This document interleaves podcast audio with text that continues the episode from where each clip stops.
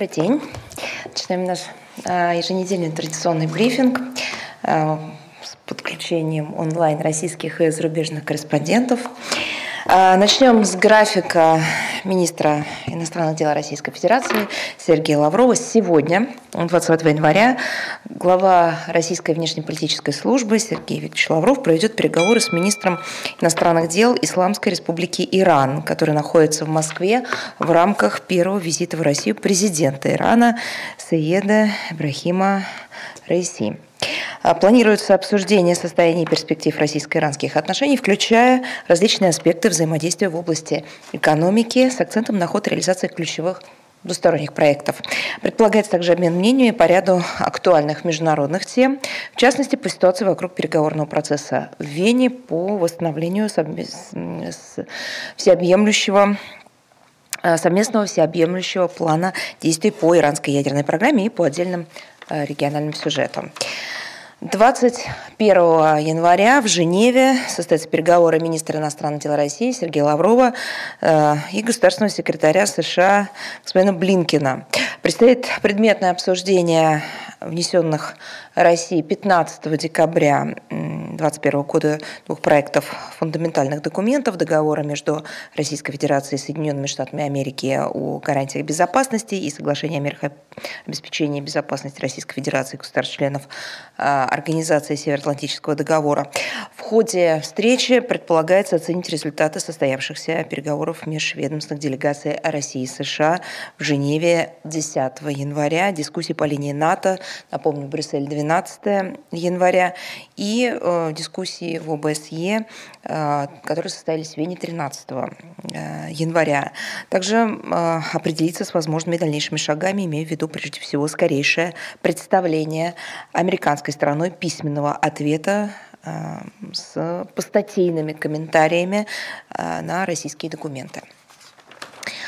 26 января а, министр иностранных дел России Сергей Лавров выступит на правительственном часе в ходе пленарного заседания Государственной Думы на тему об актуальных вопросах внешней политики Российской Федерации. А также планируется, что он ответит на вопросы депутатов. Напомню, что ежегодные встречи министра с парламентариями позволяют повысить уровень взаимодействия между исполнительной и законодательной властями, обменяться мнениями о текущей международной ситуации и наметить пути повышения эффективности реализации внешнеполитического курса нашей страны.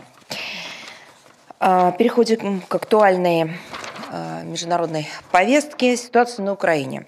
В настоящее время западные и украинские средства массовой информации, а также официальные лица стали еще более активно тиражировать спекуляции на тему скорого вторжения России на Украину. Так они это формулируют. Мы убеждены, что Целью этой кампании является создание информационного прикрытия для подготовки их собственных масштабных провокаций, в том числе военного характера, которые могут иметь самые трагические последствия для региональной и глобальной безопасности. К сожалению, наши опасения подтверждают последние сообщения, которые э, появляются в средствах массовой информации со ссылкой на официальные структуры, источники и так далее. Уже несколько дней Британия военно-транспортными самолетами своих ВВС отправляет на Украину оружие – Совершенно э, это очевидно уже было организовано не менее шести рейсов Каждое воздушное судно может сесть на борт до 77,5 тонн груза, то есть в общей сложности порядка 460 тонн вооружений. Как стало известно, будут э, поставлены переносные противоракетные, противотанковые комплексы для применения в условиях э, городской застройки. Кстати, э, ведению именно таких боевых действий э, украинских военных, как вы знаете, обучают западные инструкторы на Еворовском полигоне э, во Львовской области. Более 200 спецназовцев отправила Канада под предлогом охраны своего посольства и эвакуации дипломатов в случае чрезвычайной ситуации. Но самой масштабной является, конечно, военная помощь, как они это называют, Соединенных Штатов Америки. Только в последние месяцы Вашингтон поставил на Украину 30 противотанковых ракетных комплексов «Джавелин» и 180 ракет к ним. Ранее средства массовой информации писали о том, что э, в январе текущего года ожидается отправка партии вооружений на сумму в 20 миллионов долларов. Всего, напомню, с 2014 по 2021 год, по словам представителей Пентагона, Соединенные Штаты Америки предоставили Украине военную помощь на 2,5 миллиарда долларов США. Перед Новым годом CNN сообщила, что президент США дополнительно выделил Украине на эти цели еще 200 миллионов долларов. В 2022 году военный бюджет США, как вы знаете, предусматривает на подобные расходы 300 миллионов долларов.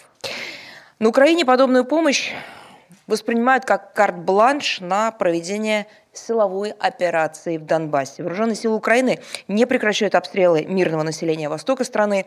По данным специальной мониторинговой миссии ОБСЕ, после Нового года количество нарушений режима прекращения огня уже перевалило за 3000.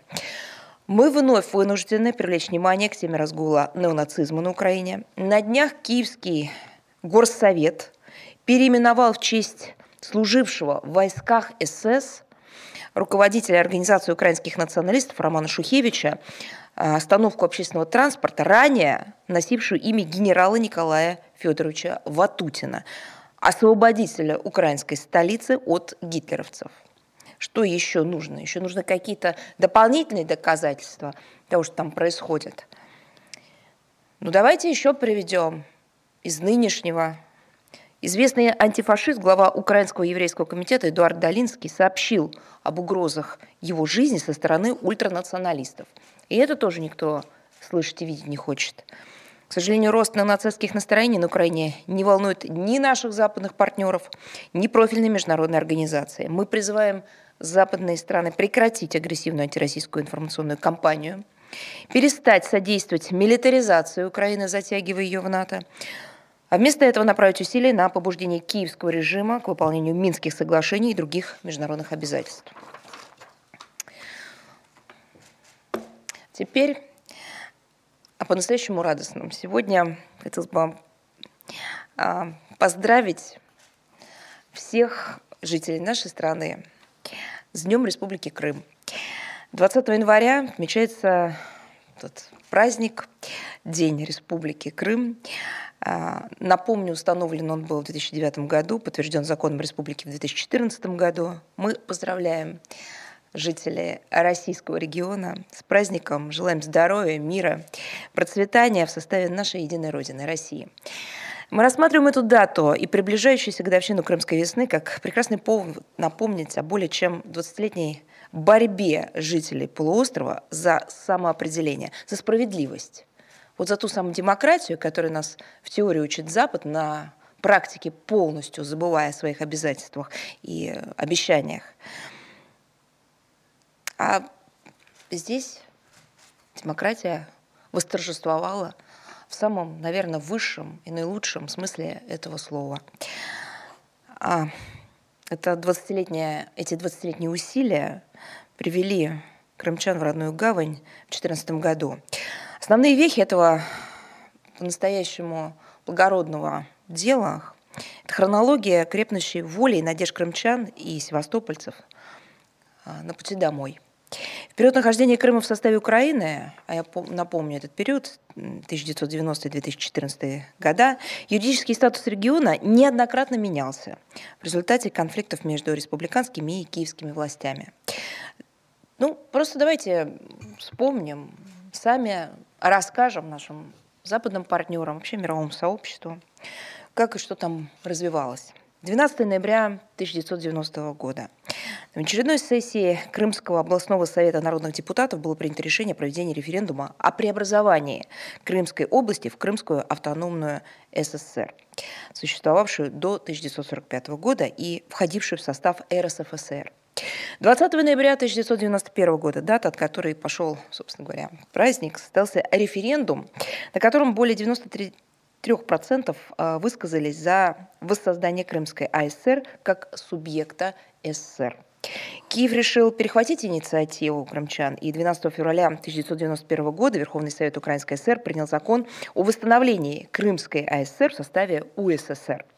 Через 4 месяца соответствующие изменения были внесены в Конституцию Украинской ССР 1978 года. Воля крымчан была искажена, но их борьба их дело благородное продолжилось. 5 мая 1992 года Город Симферополь принял акт о государственной самостоятельности Республики Крым, закреплявший право еще раз повторю это слово, самостоятельно избирать президента, правительство и Верховный суд, иметь свое гражданство и утверждать государственные языки. 13 мая 1992 года Верховная Рада Украины признала решение парламента Крыма о провозглашении акта государственной самостоятельности и проведении очередного референдума противоречащими Конституции Украины и приостановила их действия. 14 июня 1993 года Верховный Совет Крыма ввел должность президента Республики Крым. С февраля 1994 по март 1995 этот пост занимал а, человек, который победил на выборах с поддержкой 72%. 72% – это голоса избирателей – 27 а, марта 1994 года в Крыму состоялся очередной референдум, на котором большинство жителей полуострова поддержало инициативы избранного президента. А они были направлены на а, интеграцию, тесную интеграцию с нашей страной. ЦИК и президент Украины объявили состоявшийся 27 марта 1994 года референдум вновь незаконным.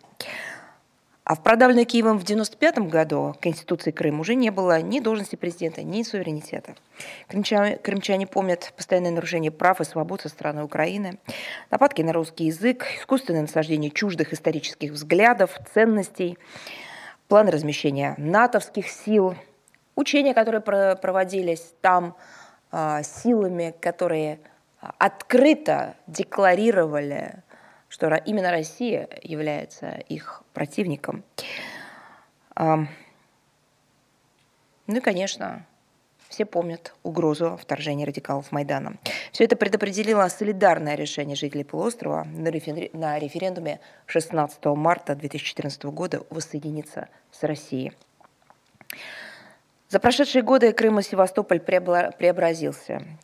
Я неоднократно бывал там и в командировках, и э, просто в таком личном качестве. И видела, как за эти годы работа э, просто кипела по-настоящему. Залог успешного развития межнациональном согласии, основы которого заложены в Конституции Республики Крым. Русский, украинский и крымско-татарский языки являются государственными, напомню, для тех, кто не знает. Гарантируется многообразие культур, обеспечивается их равноправное развитие и, конечно, взаимообогащение. Ну что, неплохой пример для киевского режима. Получилось у Крыма, получится и Украины. Вперед. Ну а теперь о НАТО. Просто еще один пример а, того, насколько слова, посылы, заверения отличаются от реальных дел. А, вот 17 января был опубликован эм, документ, который называется «Всеобъемлющая политика НАТО в отношении космоса». Ну, вроде все хорошо. А, космос, политика всеобъемлющая, НАТО. А, так вот, в этом документе определены приоритетные задачи и направления работы Альянса применительно к космическому пространству. Еще раз, обыватель, человек, который, в общем-то, не имеет такого профессионального взгляда на подобные вещи, не, не может усмотреть здесь какой-либо угрозы. Но нужно вчитаться, так сказать, э, все плохое в деталях. Документ носит тенденциозный, на самом деле провокационный характер. Он выполнен в русле деструктивных установок а, космические значимых государств-членов НАТО во главе США, нацеленных на размещение оружия в космосе, применение силы или угрозы силы в отношении космических объектов других стран и превращение космического пространства в арену боевых действий. Вот и все. Вот вам наглядный пример а, истинности на самом деле отсутствие а, правды в заверениях о мирном характере блока. Вот конкретная маленькая а, деталь, которая, по-моему, является не такой уж и маленькой. А, Все-таки о космосе идет речь. Именно этим обусловлена фиксация в документе возможности задействовать при необходимости механизмы статьи 5 Североатлантического договора, а именно коллективной обороны, в ответ на атаки в космосе, из космоса или в отношении космоса.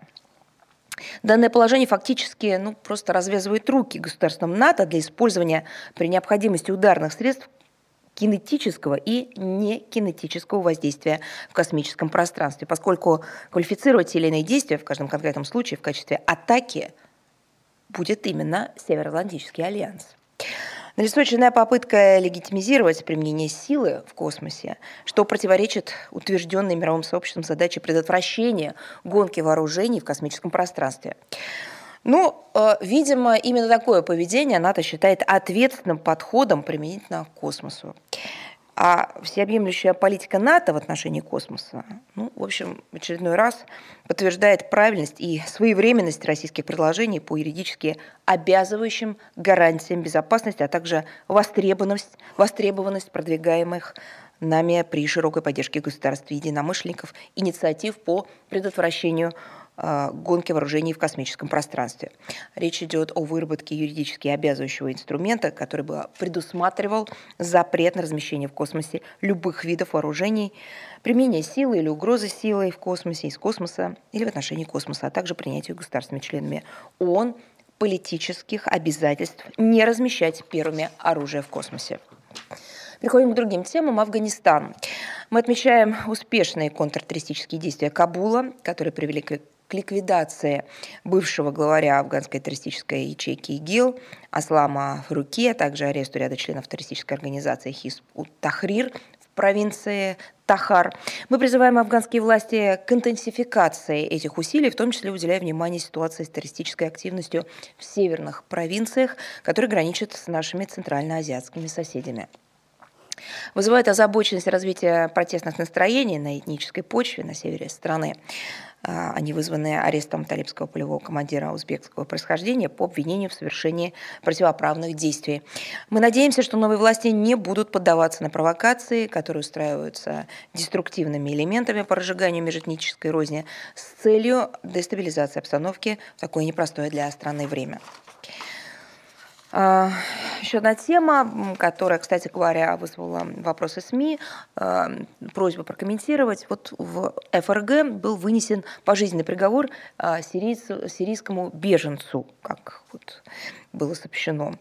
В материалах средств массовой информации говорилось о том, что 13 января завершился судебный процесс над гражданином Сирии Анваром Э, Русланом, который ранее получил статус беженца в Германии.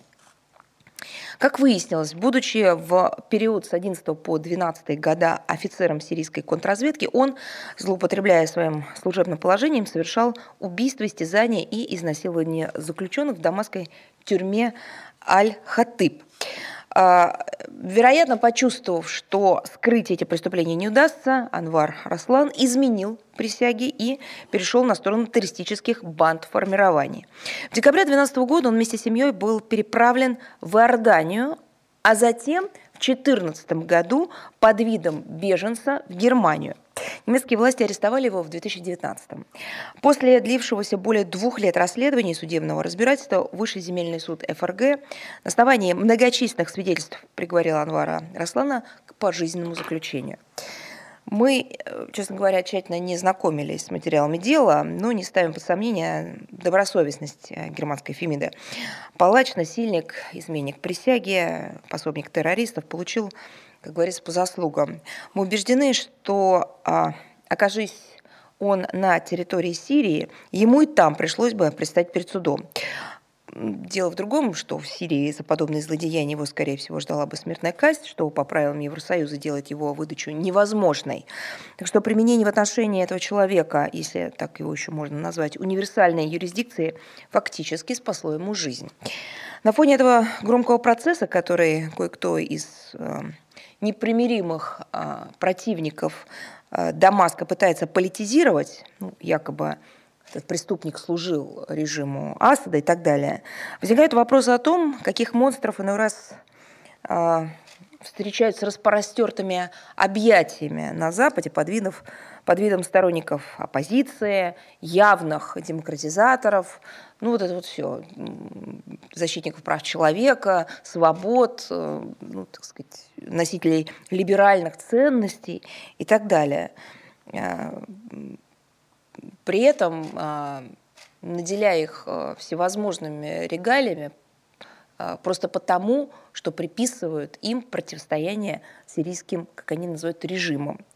Нетрудно предположить, что подобные истории с предоставлением статуса беженца будут продолжаться. Я имею в виду предоставление статуса беженцам тем людям, которые а, вообще не имеют никакого отношения к правочеловеческой проблематике, а, являются террористами, боевиками, экстремистами, просто преступниками. А, нужны, нужно восстанавливать нормальные межгосударственные контакты с Сирией и просто восстанавливать отлаживать конструктивное международное взаимодействие в интересах решения проблемы беженцев. Это взаимодействие должно быть цивилизованным для а, общего же блага и для того, чтобы а, подобные а, юридические казусы, когда статус беженца, в том числе включая финансовую помощь, моральную поддержку, не предоставлялись бы вот подобным людям или не людям. Еще одна не еще одна тема, а э, переходим к другим темам. Я хотел бы, как вы знаете, мы уделяем особое внимание теме исторической памяти. Ну, сегодня в эти дни невозможно не вспомнить о блокаде Ленинграда и о тех людях, которые героически ее выстояли, и о тех, кто их освобождал. 12 января 1943 года советские войска начали наступательную операцию, которая впоследствии получила кодовое название «Искра». Целью подразделений Красной Армии был прорыв блокады Ленинграда. Начиная с 8 сентября 1941 года Второй крупнейший город Советского Союза находился в жесточайшей блокаде, организованной фашистскими захватчиками. Целенаправленно организованной. Сейчас многие забывают. Нет, это не тактика боевых действий, это планы по уничтожению населения города. Блокада продолжалась 872 дня. В Ленинграде за это время погибли около миллиона человек. Иначе как одним из крупнейших преступлений против человечности блокаду назвать нельзя. Нет и не может быть прощения нацистам, которые решили сломить город, взять его измором, целенаправленно истребляя сотни тысяч мирных граждан. Ну, кстати говоря, те годы ушли, но тактика бить по гражданскому населению осталась для того, чтобы реализовать свои цели, для того, чтобы сломить волю. Ничего не напоминает сейчас. Попытки прорвать кольцо блокады вокруг Ленинграда предпринимались неоднократно, как вы знаете. Не только в январе 1943 когда основные силы но, но э, только в январе 43-го, когда основные силы Вермонта были стянуты к Сталинграду, эти усилия принесли долгожданный успех. Наступательная операция «Искра» проводилась силами двух советских фронтов, Ленинградского и Волховского. 18 января 1943 года войска двух фронтов встретились в районе рабочего поселка номер один, что позволило создать коридор. По нему в кратчайшие сроки советские инженеры провели временную железнодорожную ветку для снабжения города всем необходимым. В тяжелых зимних условиях – под обстрелами в мороз буквально здесь 17 суток была проложена полноценная железнодорожная ветка от станции Поляны до Шиссельбурга. В Ленинград пошли первые поезда с продовольствием.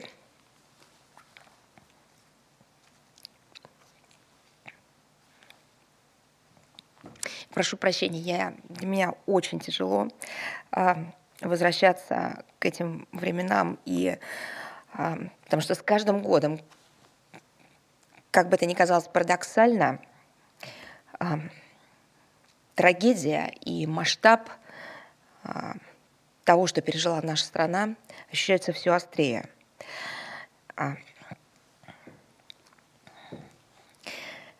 Так вот, в Ленинград пошли первые поезда с продовольствием, с, бои, с боеприпасами, улучшились подача электроэнергии. Прорыв блокады облегчил положение граждан, э, ну, просто обеспечил снабжение оборонявших его войск и мирного населения. Кстати, под Санкт-Петербург, в Кировском районе Ленинградской области, на левом берегу Невы, у Ладожского моста, расположен музей «Панорама Прорыв». Там рассказывается об истории битвы за Ленинград, поисковой деятельности в регионе, а также предоставлена картина драматических событий 13 января 1943 года, второго дня операции «Искра». Гигантское полотно, диорама, она занимает 500 квадратных метров. Мы, э, как Министерство иностранных дел, э, рекомендуем этот музей, э, ну, и, конечно, мемориал на Пискаревском кладбище и многие другие исторические памятники и объекты к посещению всем гостям нашей страны. А, ну и, конечно, дипкорпусу, коллегам-дипломатам, как вы знаете, в Санкт-Петербурге расположено немало консульств иностранных государств. А, без а, их посещения, без понимания трагедии того времени и того подвига, который совершил советский народ, невозможно понимать, знать и нашу страну, и наших людей. К сожалению, сегодня в эпоху переписывания истории Великой великого подвига, даже оказалось бы всем известных фактах приходится напоминать и рассказывать заново. Но мы, мы будем это делать. Я убеждена, что тем, кто ознакомится с историческими свидетельствами тех времен, узнает о тех ужасах, которые Ленинград, ленинградцам пришлось пережить в осажденном фашистами городе, уже, уже их ни в чем не надо будет убеждать. А, еще одна дата из дипломатического календаря 25 января будет отмечаться 50-летие установления дипломатических отношений между Российской Федерацией и Народной Республикой Бангладеш.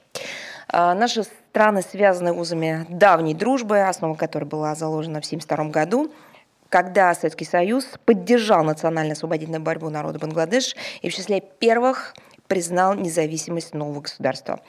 Бангладешцы по сей день хранят а, память о подвиге советских военных моряков.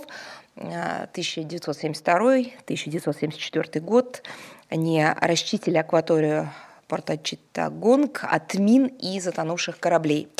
На современном этапе между нашими странами поддерживается активный политический диалог, который выстраивается на основе э, принципов равноправия, взаимного уважения. Э, напомню, что Бангладеш является крупным торговым партнером России в Южной Азии. Двусторонний товарооборот превышает 2,5 миллиарда долларов США в год. Реализуются крупные проекты, включая строительство первой э, Бангладеш АЭС РУПУР и успешно функционирует созданный в 2017 году механизм межправительственной российско-бангладешской комиссии по торгово-экономическому и научно-техническому сотрудничеству. Напомню, очередное его заседание состоялось 15 декабря прошлого 2021 года. Ну и поздравляем наших бангладешских друзей со знаменательным э, юбилеем э, наших отношений. Э, я готова перейти к вашим вопросам. С нами ли подключилось ли агентство Белта, которое аккредитовалось? Да, Мария Владимировна, добрый день. Здравствуйте. А можно два вопроса? Да можно сколько угодно. Спасибо большое. Значит, первый вопрос э, о Борисе Грызлове, который недавно назначен послом России в Беларусь. Какие задачи ставит МИД России перед новым послом Беларуси, когда можно ожидать его прибытия в Минск? А, ну, он, я имею в виду, Борис Вячеславович намерен прибыть в Минск и приступить к своим обязанностям а, до конца текущего месяца. А, что касается задач нового посла, нового руководителя посольства общей установкой российской дипломатии является, как вы знаете, работа на благо дальнейшего развития сотрудничества между нашими э, странами и народами по всем направлениям специфика наших отношений с Белоруссией, а, конечно, ставит а, дополнительные задачи и назначение видного политического государственного деятеля на пост посла в Минске подчеркивает особое значение, которое руководство России придает отношениям а, с Братской Республикой. Кстати, хотела бы привлечь внимание к опубликованному 18 января агентством ТАСС интервью нового посла, в котором подробно изложены оценки а, так сказать, его а, видения тех задач и того, как он планирует их реализовывать. Не знаю, стоит ли напомнить, ну, давайте это сделаем не для белорусского агентства, и, наверное, все-таки не для журналистов из России, а для наших э, зарубежных коллег, которые сейчас э, нас смотрят. Э, Беларусь для России ключевой союзник, стратегический партнер, мы вместе выстраиваем союзное государство, активно взаимодействуем в региональных интеграционных объединениях СНГ, УДКБ, ЕАЭС. А, безусловно, теснейшим образом переплетены экономики наших стран, активно развивается взаимная торговля, межрегиональное, приграничное сотрудничество. Мы вместе реализуем масштабные проекты в промышленности, энергетике, науке. Э, естественно, наше государство связывает обязательства совместной обороны западных рубежей союзного государства основой сотрудничества нашего, а, конечно, служат тесные отношения между гражданами России и Белоруссии. А, ну, естественно, также и совместная история, культура, а, общие традиции, ценности. Ну, наша задача помочь их дальнейшему укреплению, создания равных возможностей для россиян, белорусов на пространстве союзного государства. Важнейшим приоритетом деятельности российского посла, посольства в целом и всех наших загранучреждений в Беларуси является обеспечение единой э, внешнеполитической линии России и Беларуси. Хорошо известно, что наши страны э, придерживаются совпадающих точек зрения по ключевым международным и региональным проблемам. В текущих условиях вдвойне важно, чтобы координация внешнеполитических шагов наших государств не давала сбоя. Э, ну и воспользуюсь такой возможностью, которую вы мне предоставили, задав, задавая вопрос, и э, хотелось бы, хотелось бы через, в том числе, ваше агентство, э, пусть немного заранее, но поздравить наших коллег-дипломатов Беларуси с предстоящим профессиональным э, праздником. Они отмечать его будут 20, 22 января. Спасибо. И еще один вопрос, Мария Владимировна. Как да. вы комментируете недавнее высказывание представительницы Госдепа США по поводу белорусско-российских учений на территории Беларуси, проекта Конституции Беларуси, где они заявили, что рассматривают этот проект как возможность для размещения ядерного российского оружия в Беларуси, и их заявление о том, что Беларусь играет дестабилизирующую роль в регионе?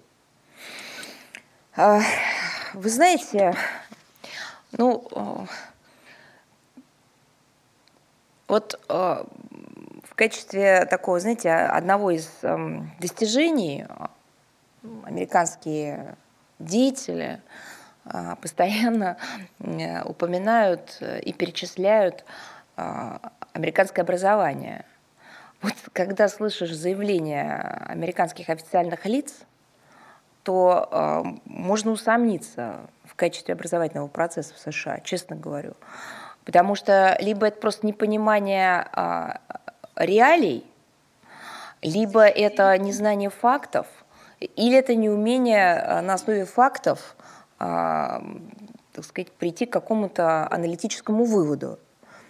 Ну вот я бы ваш вопрос в том числе а, добавила в копилку вот этих своих ощущений, потому что ну, невозможно нести э, то, что несут наши американские партнеры, э, не просто э, не, ну, полностью игнорируя э, белорусскую ситуацию, повестку, реалии, все, что творится вокруг этой страны, на границе этой страны при этом бесконечно делая акцент на некой политической составляющей, а, апеллируя а, к каким-то ну, как они считают, а, фактам, которые фактами не являются.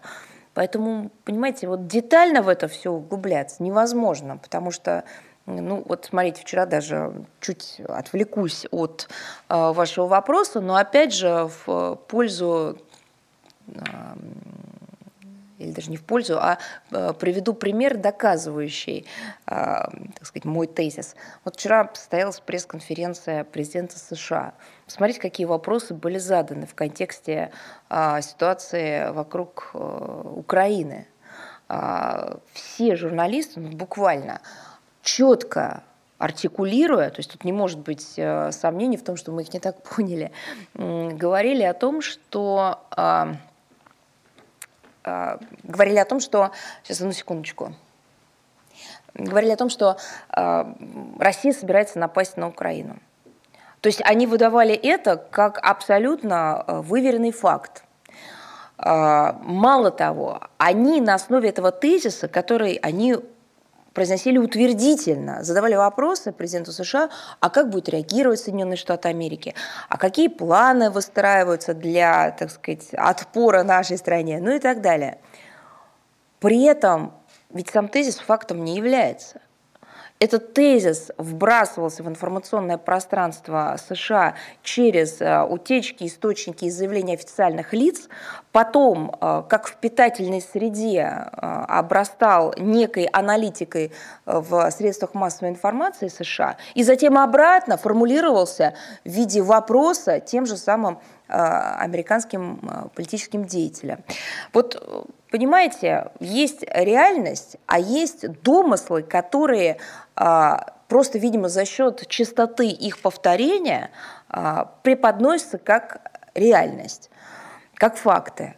Ну вот, простите меня за то, что достаточно так а, пространно и долго отвечала на ваш вопрос, но еще раз хочу сказать, что многое из того, что мы сейчас слышим от представителей Вашингтона, понять не могут даже их американские коллеги.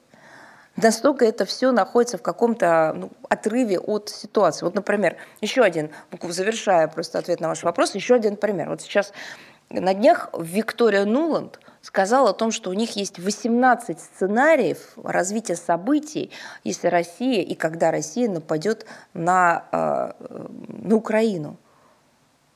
У меня такое впечатление, что в шоке от этой информации были все.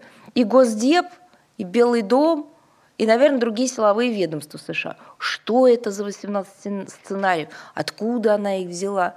Вот вы посмотрите, как все просто, а, так сказать, а, а, ну, по большому счету не нашли, что даже ответить на этот счет, когда вопросы им задавали.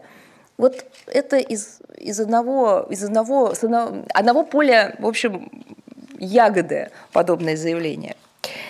Так, если я ответила на ваш вопрос, давайте... Спасибо. Спасибо. Давайте дальше пойдем. С нами ли международная жизнь? Да, здравствуйте, Мария Владимировна. Да, здравствуйте. А, Александр Лукашенко заявил недавно, что у белорусской границы со стороны Польши и прибалтийских стран сосредоточено 30 тысяч военных.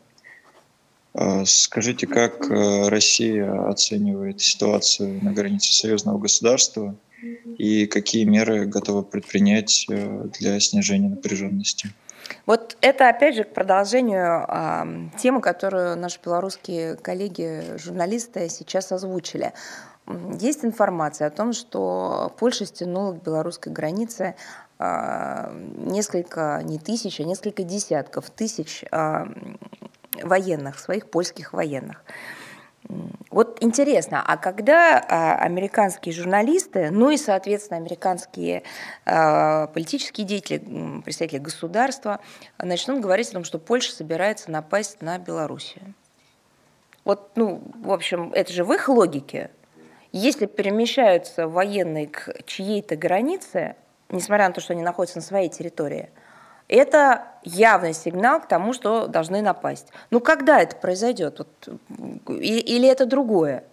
Или то, что э, можно, например, Польше, нельзя всем остальным. Или вот страна-член НАТО может перемещать свои вооруженные силы к границе э, страны не члена НАТО, э, не объясняясь и э, делая это исключительно по собственному разумению, ну или, например, по указанию с Брюсселя, а той стране, в которой, границы с которой эти войска пододвигаются, это делать категорически запрещено. То есть если страна НАТО у себя такую реконфигурацию вооруженных сил проводит, это нормально, это правильно, потому что НАТО за мир. А когда с той стороны, например, видят соответствующие маневры и тоже э, как-то задумываются о вопросах собственной безопасности в ответ на то, что там происходит, это сразу признак агрессии. Ну, это же какое-то кривое зеркало. Это в лучшем случае, причем кривое зеркало. На самом деле это уже, э, знаете, вопрос к полному отсутствию логики. И даже не к лицемерию, не к двойным стандартам. Просто к отсутствию логики. А, конечно, мы разделяем беспокойство белорусских а, коллег, союзников, а, наращиванию военного присутствия НАТО вдоль внешних рубежей Белоруссии. Это все-таки общая граница союзного государства. И, кстати говоря, ОДКБ если кто забыл, Польша, Литва и Украина просто демонстративно стягивают к границе вооруженных силовиков, технику военную, строят инфраструктуру. Какими-либо объяснениями, ну, хоть какими, хоть какими-то тезисами они себе не утруждают. Причем очевидно, что действия эти провокационные, но объясняться, оправдываться они не считают нужным. Э, конечно, даже если бы что-нибудь там такое было придумано, ну, мы же прекрасно все понимаем, что речь идет о провокациях, которые просто одна за другой э, демонстрируются. И Россия, и Беларусь в этой связи вынуждены адекватно реагировать, в том числе путем совместного патрулирования воздушного пространства, регулярных совместных тренировок, учений и так далее. Но еще раз, а где пресса американская? где у нее э, закончилась, не знаю, бумага или свободное интернет-пространство для того, чтобы дописать туда, например, агрессия Польши, так сказать, маневры на своей территории, которые угрожают соседям. Кроме слова «Россия» ничего больше не помещается. Я хотела бы также напомнить, о, э, о том, что в этом же ряду и решение о проведении внеплановой проверки силы реагирования союзного государства. 18 января заместитель министра обороны нашей страны Александр Фомин в деталях изложил э, замысел проводимых мероприятий, в том числе предстоящего в период с 10 по 20 февраля учения «Союзная решимость 2022». Э, вы можете с этим э, заявлением, с этими материалами ознакомиться на ресурсах Министерства обороны нашей страны. Также хотела бы отметить, что в отличие от западных коллег, мы свои планы не скрываем, мы э, действуем открыто, разъясняем, отвечаем на вопросы э, и в рамках добровольной транспарентности рассказываем о проведении мероприятий по укреплению совместной обороны союзного государства. Э, говорю это потому, что наши американские коллеги уже успели э, выпустить очередной триллер про наступление России на Украину с территории Белоруссии. Конечно, нет сомнений, что западная пропаганда в ближайшие недели э, будет яростно отрабатывать эту установку Вашингтона. И, конечно, не исключено, что делается это для того, чтобы как я уже сказала, создать информационный фон для подготовки собственных масштабных провокационных планов, реализация которых, еще раз повторю, может повлечь самые серьезные последствия. А, если у вас нет вопросов, то идем дальше. Спасибо. Да, с нами ли Крымский журнал?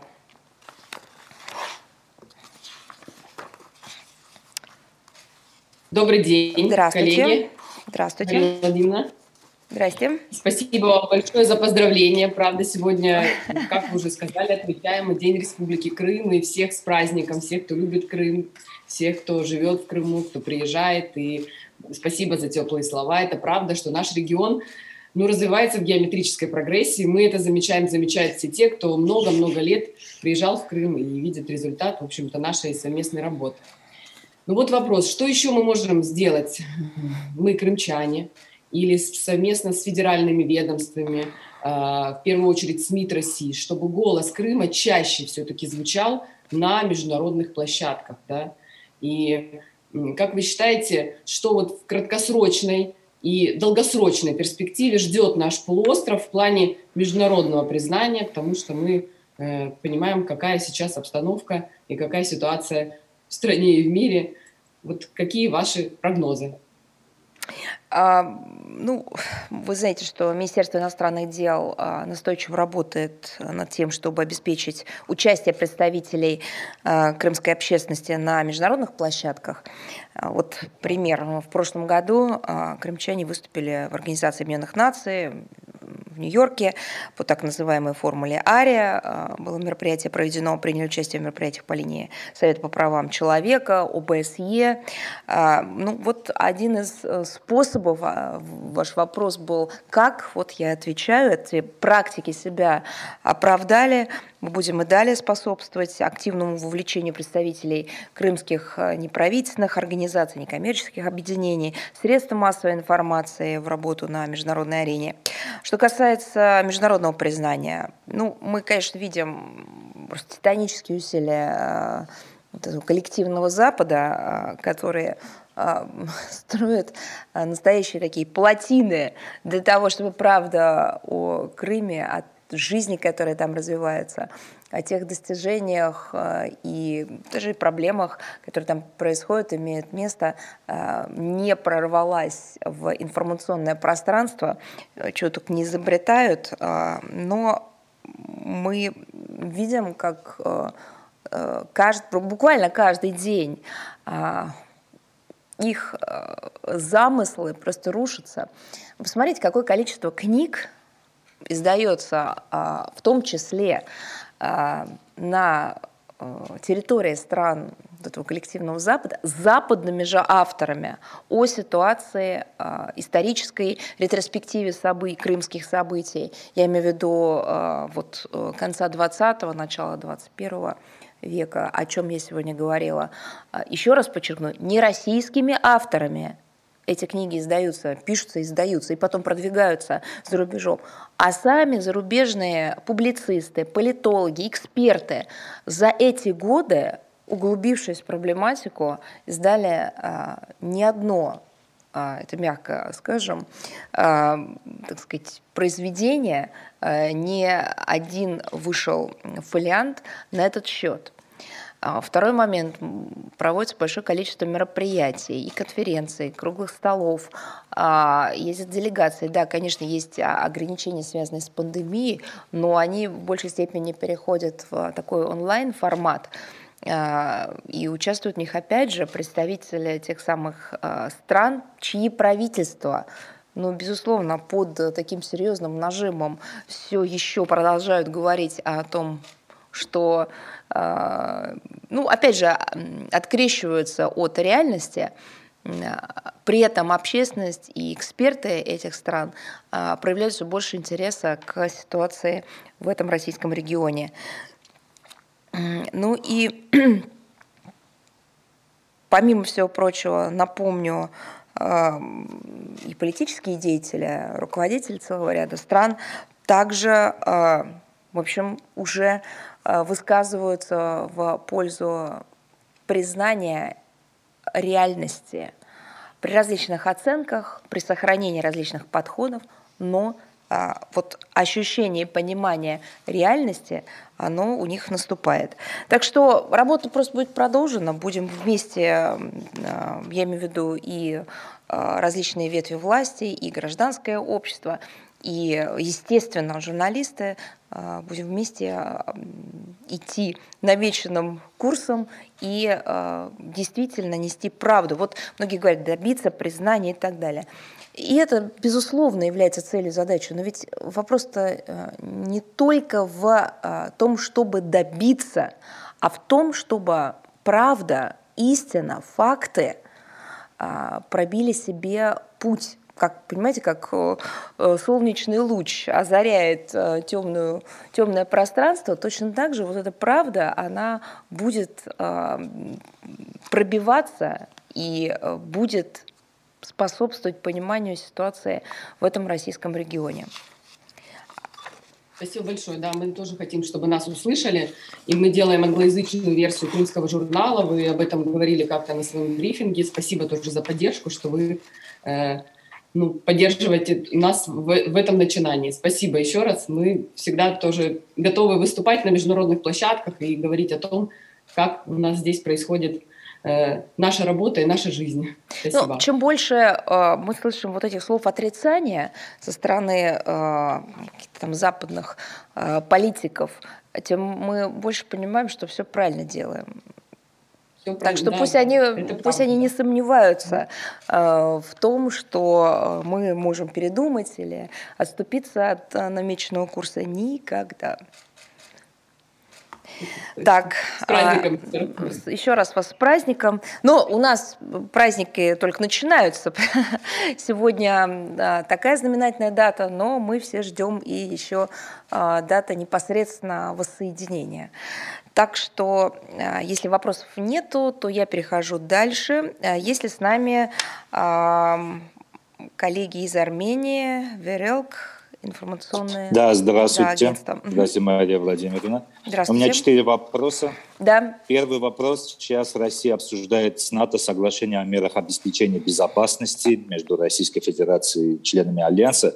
И вот хотелось бы узнать, вот статьи 4 и 7 данного соглашения, они касаются также сотрудничества, военного сотрудничества между членом НАТО Турцией и Азербайджаном? Тем более, что с учетом заявления НАТО, что они надеются на продолжение широкого практического сотрудничества с Азербайджаном. Вы так, конечно, умеете формулировать вопросы э, вне зависимости от э, обозначенной темы, но свой контекст вы всегда найдете. Ну, какой вопрос, такой будет, наверное, ответ. Э, дело в том, что главным постулатом российской внешней политики, как вы знаете, остается развитие равноправного международного сотрудничества, которое бы учитывал интересы друг друга. Интересы разных стран, а не, так сказать, приводил бы к доминированию какого-то блокового сознания или уж тем более одного государства. Безопасность и стабильность должны быть обеспечены для всех, а не только для группы стран. Ну, это то, что называется неделимостью безопасности. Исходим из того, что любые действия, ну и, безусловно, особенно в военной сфере, не должны противоречить неоднократно а, подтвержденным в документах Россия, НАТО или документах ОБСЕ, а, в том числе и на высшем уровне, а, краеугольным принципом неделимости безопасности в Европе, отказ от укрепления своей безопасности за счет безопасности других, ну и так далее. Поэтому какую бы вы отдельную страну не выделяли, группу ли стран не называли, эта принципиальная российская позиция касается всех. Она а, принципиально и всеобъемлющая. А, вы знаете, что в последние десятилетия в НАТО решили принести вот эти заявленные нами вновь принципы в жертву а, собственным блоковым военным планом. Там продолжили осваивать соседние с нами государство а, разным способом, в том числе и с помощью различных партнерских программ. Альянс официально закрепил сдерживание России в своей политике, а, в своем военном строительстве, в военной деятельности. А, поэтому мы рассматриваем подобный подход как направленный против России и использовали Э, в текстах и договора, и соглашения соответствующие формулировки по военной деятельности и военному сотрудничеству. Второй вопрос. 17 э, января постпред России в ОБСЕ Александр Лукашевич заявил, что Россия озабочена тем, что тройка сопредседателей не может побывать на Горном Карабахе. При этом ранее президент Азербайджана Ильхам Алиев заявил, что Баку не позволит Минской группе ОБСЕ заниматься карабахским урегулированием и что этот вопрос якобы уже закрыт. Теперь хотелось бы узнать, когда можно ожидать визит сопредседателей в Нагорный Карабах и как вообще Москва относится к заявлениям, что Минской группе не разрешат заниматься карабахским урегулированием. Россия также считает, что вопрос уже закрыт? Ну, э, Россия, как сопредседатель Минской группы ОБСЕ, поддерживает продолжение работы э, данного формата в соответствии с, э, в первую очередь, его мандатом. Ну и, конечно, с учетом региональных реалий, которые возникли после 2020 года. Позиция полностью, наша подобная позиция полностью разделяется нашими партнерами по Минской группе, это США и Франция это нашло отражение в заявлении, в совместном заявлении глав внешнеполитических ведомств государств сопредседателей Минской группы от 7 декабря прошлого года. Напомню, что в этом документе был зафиксирован призыв к Баку и Еревану принять сопредседателей в регионе в ближайшее время, что позволит им оценить ситуацию непосредственно на земле, на месте достичь ощутимого прогресса в реализации гуманитарных инициатив, которые обсуждались на состоявшихся встречах тройки с министрами иностранных дел Азербайджана и Армении. А, по итогам упомянутых контактов, а они состоялись в сентябре и в ноябре прошлого года, э, соответственно, в Нью-Йорке и в Париже, э, сопредседатели э, передали обоим министрам на полях заседания СМИ ОБСЕ в Стокгольме 2 декабря 2021 года сбалансированные, вполне реалистичные предложения по повестке дня дальнейшего взаимодействия. А, это было нацелено на решение насущных гуманитарных а, проблем и вопросов, а, вот, в первую очередь в социально-экономической сфере. Мы ожидаем от сторон официальной реакции, в том числе и по вопросу о возможности возобновления региональных визитов тройки.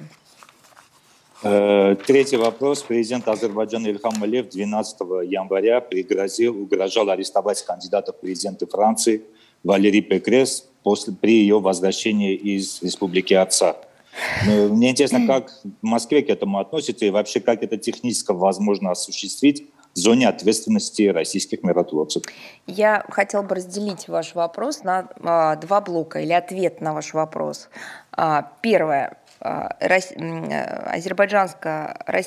азербайджанско-французские отношения должны комментировать представители двух стран – Азербайджана и Франции. А, здесь никаких не может быть сомнений. А второе, я расскажу вновь, повторю, о базовых подходах к ситуации на земле, посещения этих территорий – из этого базового подхода мы исходим. Я хотела бы вновь обратить ваше внимание, что российский миротворческий контингент развернут вдоль линии э, соприкосновения Илачинского коридора на основании заявления лидеров Азербайджана, Армении и России о полном прекращении огня и всех боевых действий в зоне э, Нагорно-Карабахского конфликта от 9 ноября 2020 года. В соответствии с пунктом 6 данного заявления Лачинский коридор находится под контролем российских миротворцев. Азербайджан гарантирует безопасность движения по Лачинскому коридору э, граждан, транспортных средств, э, грузов в обоих направлениях. Э, командованием российского миротворческого контингента определен порядок посещения, в том числе и иностранными гражданами, сотрудниками международных организаций, миссий и так далее, района проведения миротворческой операции. Э, порядок этот хорошо известен э, азербайджанской, армянской сторонам. В частности, предусмотрено заблаговременное и надлежащее уведомление российских миротворцев о таких поездках. Это, опять же, базовый наш подход. И последний вопрос. В ходе своего недавнего визита в Киев президент Азербайджана Ильхам Алиев выразил поддержку территориальной целостности Украины, а также обсудил с Зеленским вопрос создания транспортного коридора, объединяющего страны ГУАМ. Как бы Россия относится к этому заявлению и поддержке Азербайджаном Украине – а также попытки Баку и Киева активизировать работу ГУАМ, фактически антироссийского проекта, который никто не скрывал при создании. Ну, я вновь хотела бы обратить ваше внимание, что э, выстраивание двусторонних отношений – это суверенное право каждого государства. Ну, важно, чтобы эти э, связи и контакты не были направлены против третьих стран. Мы тоже исходим из этой принципиальной позиции, как а, в выстраивании своих контактов с другими странами, так, в общем, ожидаем потом подобного же подхода от наших партнеров. А, ну, также напомню, что тема а, визита президента Азербайджана в Киев 14 января подробно обсуждалась в ходе телефонного разговора между президентами России и Азербайджана. Он состоялся 18 января по инициативе азербайджанской стороны. Спасибо. До свидания. Вам спасибо. Идем далее. С нами Ли Киода Цусин, наши японские коллеги. Здравствуйте. Здравствуйте. А, Мария Владимировна, э, я представляю э, японское агентство Киудо, моя фамилия Сато. Сегодня впервые я участвую в такой видеоконференции. Угу. У меня сегодня такой вопрос. Северная Корея, Корейская Народная Демократическая Республика в последние 2-3 месяца очень активно занимается запусками баллистического ракета. Это для японск, японск, японского государства очень серьезная угроза. И, на мой взгляд, это явное нарушение резолюции Совета Безопасности ООН. А какова позиция Российской Федерации по этому поводу? Еще а, а давайте за, э, я отвечу на один вопрос, потом вот зададите еще один. Да, ну, во-первых, я вас э, приветствую на наших брифингах. Сейчас они проходят э, в связи с, с эпидемиологической ситуацией вот в таком онлайн-формате. Обычно у нас здесь собирается большая дружная компания. Надеюсь, когда-либо мы вернемся к этому формату. Очень надеюсь, что это, это будет скоро. Ну, живой этой мечтой вас всех опять увидеть в зале. А теперь непосредственно про э, ваш вопрос хотела бы сказать несколько слов. А, наша принципиальная позиция по всем аспектам корейского урегулирования хорошо известна, она не менялась. Мы последовательно выступаем за исключительно мирное, дипломатическое решение комплекса проблем Корейского полуострова с участием всех заинтересованных э, сторон и, конечно, при активной роли Организации Объединенных Наций. Исходя из этого, Россия и Китай, как вы знаете, представили проект новой резолюции Совета Безопасности ООН. Э, этот проект, эта резолюция в нашем понимании имеет э, цель возобновления политического диалога на двусторонних треках да, и в рамках шестистороннего процесса. Мы исходим из того, что именно на политических аспектах урегулирования следует сфокусировать внимание всего международного сообщества и э, вовлеченных государств, что поможет в том числе снизить военную напряженность Северо-Восточной Азии в целом.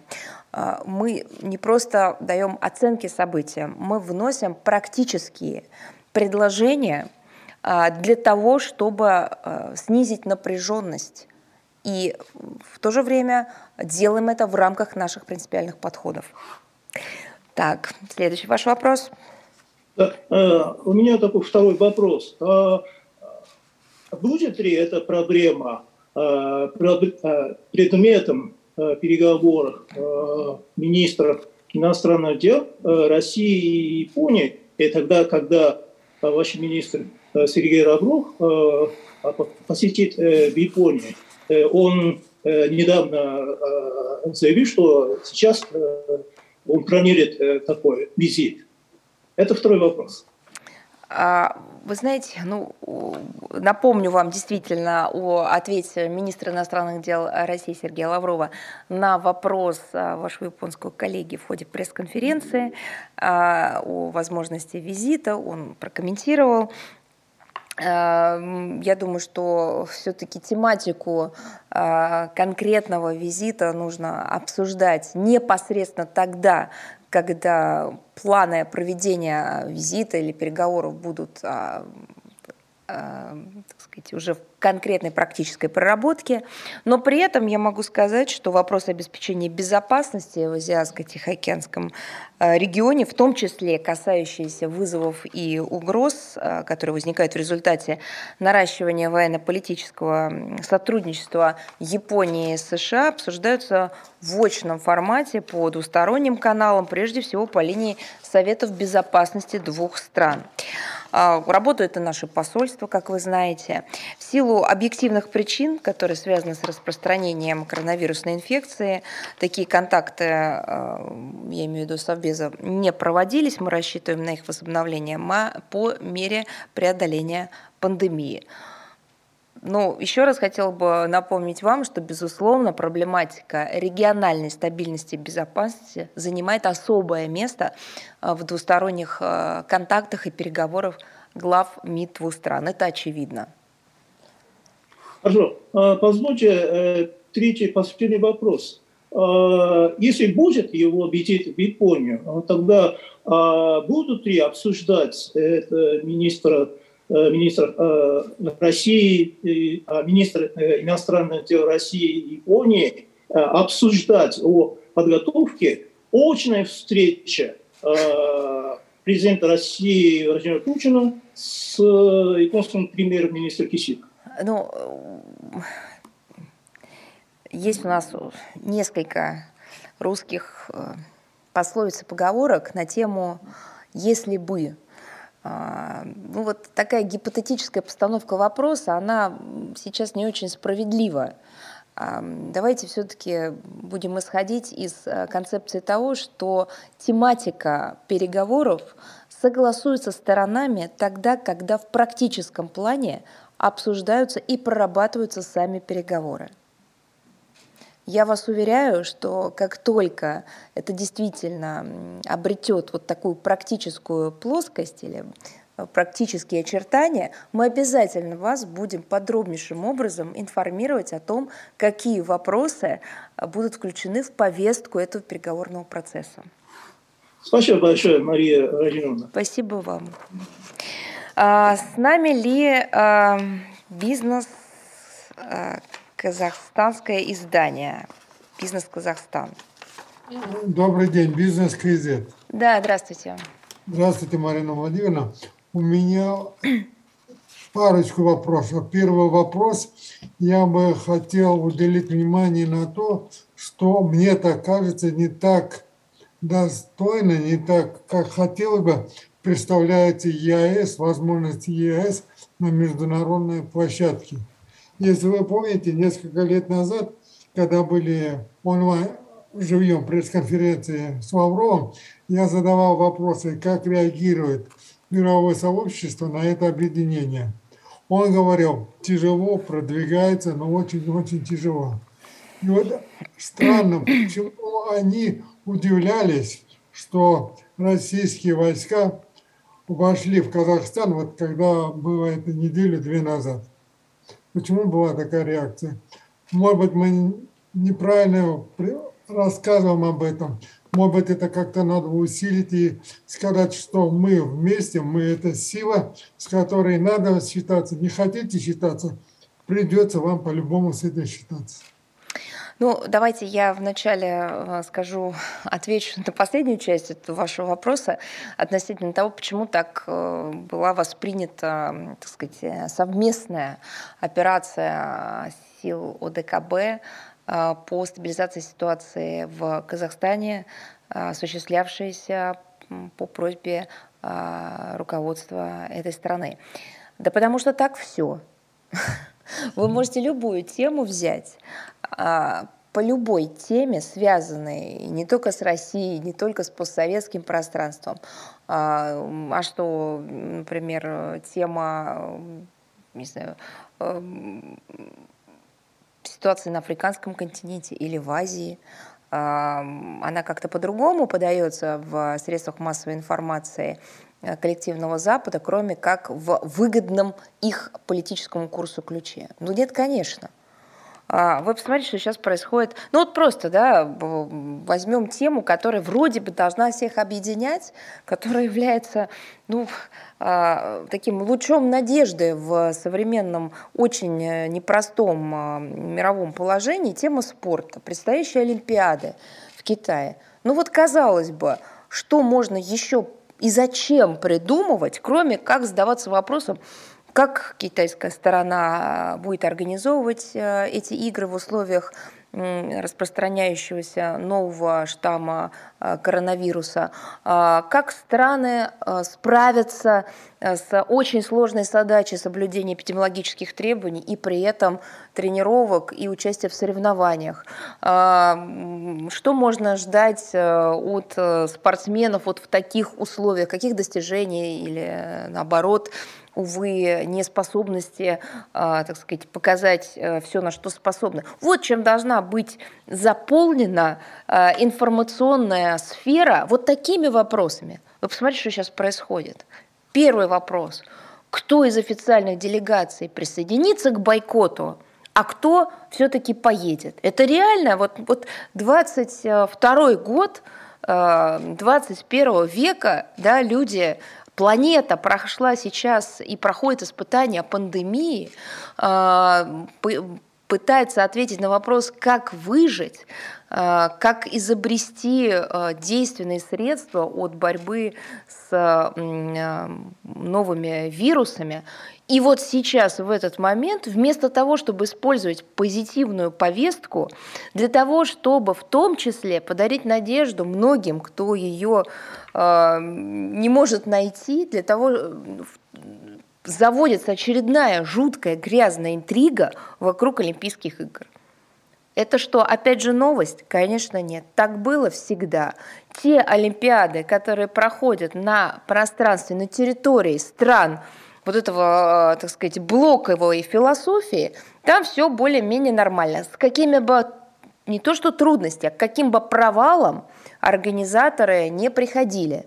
Там все будет хорошо. Там нету ни проблем с правами человека, там нету ни гуманитарных вопросов, там нет ни коррупции, все прекрасно. Как только речь идет о проведении вот этих крупнейших мировых спортивных мероприятий на территории стран, которые не входят э, либо в какое-то в блоковое кольцо, либо не э, являются членами вот этого коллективного Запада, все тут же находятся э, и реальные вопросы и проблемы, которые просто гиперболизируются, либо придумываются несуществующие, либо идет комбинация, соединения э, реальных проблем с э, намеренно э, такими мифологизированными. То же самое и ситуация вокруг Казахстана. Это же абсурд, как а, в процессе а, вот самых драматических событий, когда мирные протесты из-за действий экстремистов, боевиков, специально обученных людей, которые владеют оружием, во всех смыслах владеют и обладают оружием и умеют его применять, превратились в настоящие побоище, настоящие боестолкновения, коллективный Запад, правочеловеческие структуры, а, специалисты, гуманитарщики этого ничего не видели не призывали к успокоению ситуации, не обрушивались с критикой на экстремистов, не называли боевиков боевиками, они либо молчали, либо отделывались какими-то невнятными а, сообщениями. Как только ситуация была взята под контроль а, руководством Казахстана, при коллективной легитимный, абсолютно укладывающийся в международно-правовые рамки э, действиях ОДКБ, тут же как по команде началась э, вот эта информационная атака, почему-то начали призывать к успокоению ситуации, хотя она уже успокоилась, почему-то начали э, призывать к сдержанности, хотя уже, так сказать, вся ситуация того не требовала. Тут же начали говорить о том, что власти, вот вы представляете, до чего додумались, власти якобы ограничивают средства массовой информации в их работе, Потому что не увидеть, как э, вламывались в, э, в редакции, брали в заложники э, экстремисты, журналистов, держали их по несколько часов, э, требовали выйти в эфир, так сказать, просто угрожали жизни, а каких-то сотрудников лишали, это никто не видел. И тут же, как только ситуация вошла в стабильное, мирное, нормальное русло, обрушились с критикой на прямой или косвенной на власть. Это было всегда, так будет всегда. А почему? Ну потому. Ответов очень много. А, потому что это выгодно, потому что это конъюнктура, потому что это прикрытие а, несуществующих или существующих только на словах ценностей, вот такой а, псевдоактивностью, просто словесной пеной, э, вот и все. А, ну и так далее. И создание каких-то, я не знаю, предпосылок, которые а, обеспечивали бы собственные конъюнктурные интересы. Извините, что так долго, но ваш вопрос э, требовал вот именно такого погружения. А, ну, хотела бы напомнить, что Организация договора о коллективной безопасности э, на самом деле все более укрепляет в качестве ключевой структуры обеспечения а, безопасности, стабильности а, в регионе, так сказать, э, своей ответственности. Очевидно, что в условиях сохраняющейся глобальной нестабильности, разрастания региональных конфликтов, роль и востребованности усилий ОДКБ будет возрастать. А, мало того, то знаете, еще одна такая ремарка очень важная. посмотрите, в ходе событий, которые происходили в Казахстане, как западный вот этот информационный мейнстрим полностью отключился от темы Афганистана. Как будто Афганистан находится не на границах, а, так сказать, э, стран а, Центральной и Средней Азии, а как будто находится на другом материке, на другом континенте. Как же так? Неужели не, непонятно было даже мало-мальски образованному западному журналисту, что дестабилизация обстановки в сочетании с тем, а, так сказать, наплывом экстремистов, боевиков а, под видом, в том числе иммигрантов а, с территории Афганистана, может привести к глобальному коллапсу, к возникновению, может быть, еще более страшных, нежели ранее существовавших террористических ячеек и боевых организаций как будто никто не мог как бы соединить два очевиднейших факта, и что э, молниеносные, точечные, легитимные, эффективные и э, столь востребованные действия и самого э, Казахстана, я имею в виду руководство этой страны, и ОДКБ, а именно э, сопредельных стран, стран-членов этой организации, просто предотвратили целую цепочку масштабнейших страшных бедствий в регионе. Не в одной стране, а в регионе в целом. Это же тоже удивительным образом все эксперты западные эту тему ну, постарались не заметить. Это при том, что они про Афганистан говорят каждый день на протяжении полугода. А тут, знаете, как будто для чего? Ну а кто? Ну давайте честно скажем – кто из а, американских граждан, обывателей, не выходцев с постсоветского пространства, а вот просто тех самых американцев, которые там имеют э, гражданство уже не в первом поколении получили и не связаны с этими странами упомянутого э, мною региона. Кто из них знает а, вот об этой просто географической близости а, а, Казахстана, сопредельных стран Афганистана и о тех проблемах, с которыми страны региона и такие организации, как ОДКБ и ШОС, борются много лет американского присутствия в Афганистане. Наркотрафик, распространение наркотиков, наркотрафик, ну и все, что с этим связано, в том числе и распространение, нелегальное распространение оружия. Кто, кто, кто знает, что это все регион, э, так сказать, объединенный вот этими страшными проблемами, с которыми наши страны э, борются уже не первый, ладно, не год, а 10 лет. Конечно, они не знают. Если бы только какая-нибудь газета американская позволила себе на эту тему поразмышлять, то я думаю, что каждый э, гражданин, как США, так и других стран НАТО, аплодировали бы стоя проведенной операции. А, мало того, еще призвали бы своих э, так сказать, вот, идеологов а, вот так же качественно, эффективно и в законных рамках предотвращать угрозы собственным странам. Потому что мы видели их попытки э, реализации а, вот таких а, кампаний по обеспечению безопасности, к чему все это при, приводило. Соответственно, в условиях сохраняющейся глобальной нестабильности и разрастания региональных конфликтов роль и востребованность усилий ОДКБ будет возрастать. Я вновь это хочу подчеркнуть. В ходе кризисных событий в Казахстане организация проявила способность действовать быстро, решительно, строго в рамках правового поля. Результат все видели.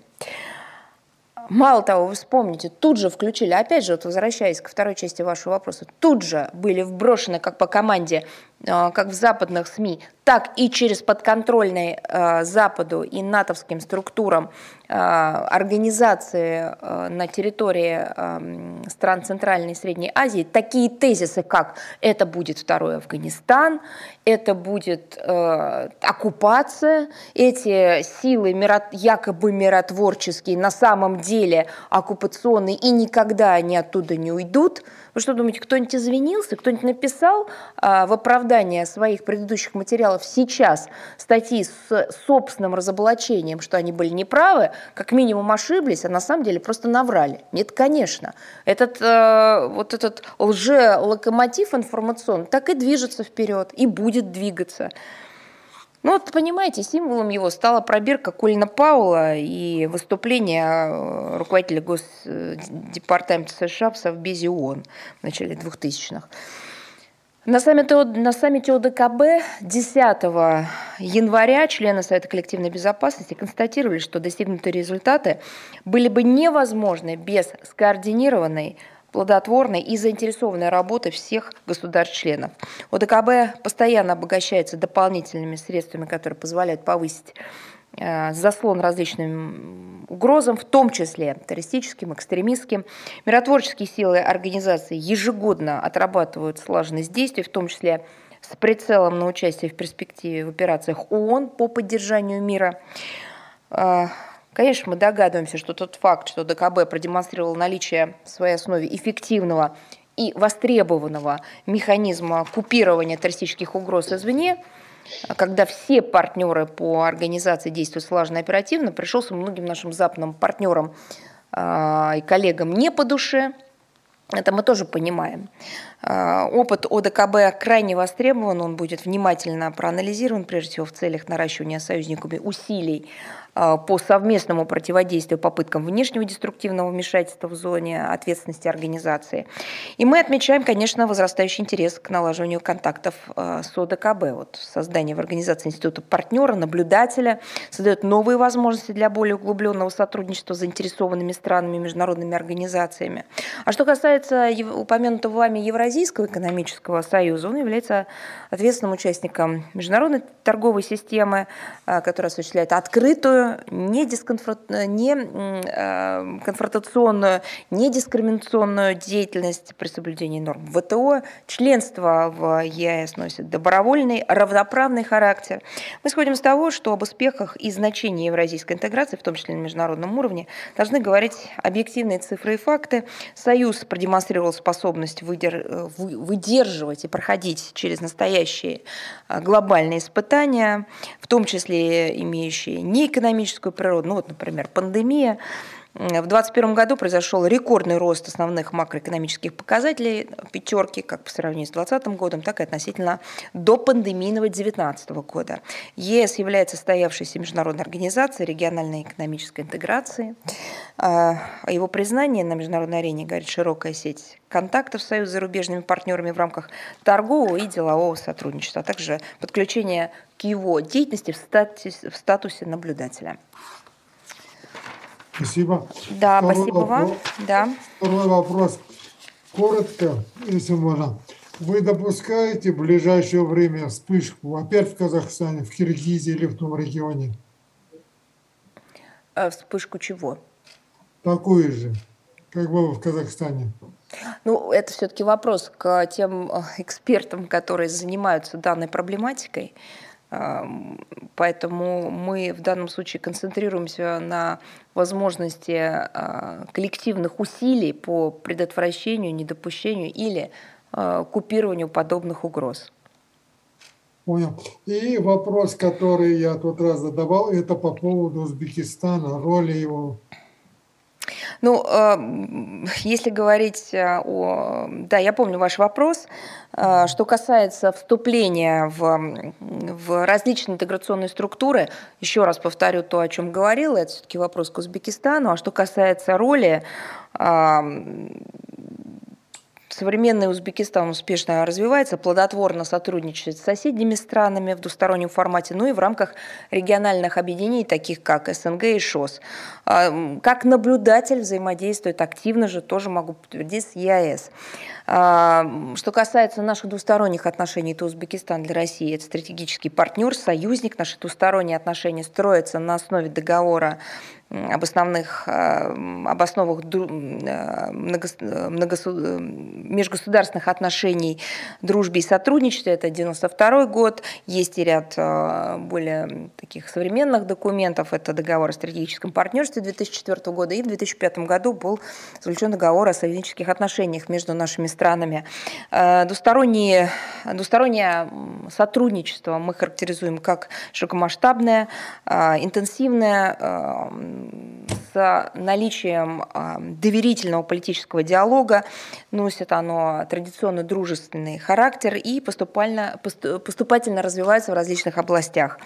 Ну, Напомню тоже, что в этом году мы будем отмечать 30-летие установления дипломатических отношений между нашими странами. Но это только дипотношения. Наши отношения исторические, культурные намного, намного богаче и древнее, можно так сказать. А сама дата приходится на 20 марта 1992 года.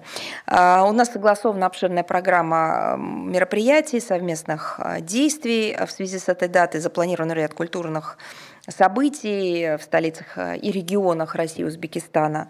Ну и, соответственно, опираясь на союзнические принципы дружбы и взаимопомощи, равноправия, уважения интересов друг друга, Россия и Узбекистан нацелены на э, дальнейшее, на дальнейшее углубление всего комплекса двусторонних связей э, в текущем 2022 году в политической, торговой, экономической, культурно-гуманитарной, ну и других сферах взаимодействия. Спасибо большое. Спасибо. А, так, а, э, есть ли у нас News.ru, информационное агентство? Да, Мария Владимировна, здравствуйте. Кирилл здравствуйте. Николаев, news.ru. Э, у нас вот такой вот вопрос. Э, президент Турции Реджеп Тайип Эрдоган заявил, что считает нереалистичной перспективу якобы вторжения России на Украину, так как Украина это сильная страна, а Россия, чтобы могла на это пойти, ей необходимо пересмотреть ситуацию во всем мире и ситуацию в собственной стране. Как МИД России восприняли это заявление и э, рассматривает ли Москва возможность встречи Владимира Путина и Владимира Зеленского в Анкаре по приглашению Эрдогана? А, ну, вы знаете, вообще как-то странно комментировать а, заявление представителя другого государства – который говорит о э, наших планах. Вот мы сейчас только это и слышим, как э, представители э, не нашей страны говорят о том, что наша страна планирует сделать. Я считаю, что все-таки нужно слышать, что говорит сама Россия.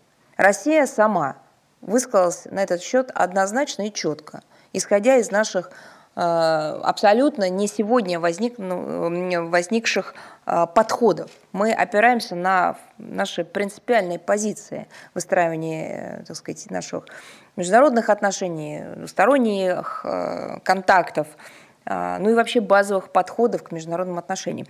Поэтому ну, вы задайте лучше вопрос российской стороне о ее планах. Легче как-то сказать. А что же мы будем комментировать различные заявления людей, которые не